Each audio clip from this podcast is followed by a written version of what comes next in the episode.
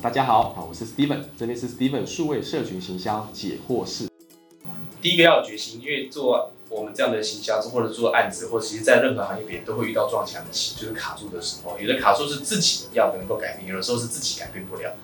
那其实要有决心，这决心就是要耐力，要有决心，一定要让自己解决问题。那第二个部分是理性分析，不要陷于情绪，陷于情绪了，好的事情看到不好的，不好的事情以为是好的，完全误判，因为你已经盲目了这样。所以就需要理性分析一下，所以可以跟主管前辈来讨论，或者是试着换位思考，客观的想一下这个撞墙期，我可以解决的有哪一些，多少时间可以解决，我不能解决有哪一些，我要寻求谁来帮我解决，然后把它时间开出来，一步一步一步的去拆解它，去改变这个目前的情势。那还有就是说，如果这是你们我们不能解决的，那我们其实就要放下它，因为我们只能解决我们可以解决的事情。最后第三点是说，数位行销产业别或者是行销产业别，它都有一个使命，就是解决这些优秀客户所不能解决的问题。所以他们已经非常优秀，而我们要帮他解决，你就知道这是难上加难的事情。所以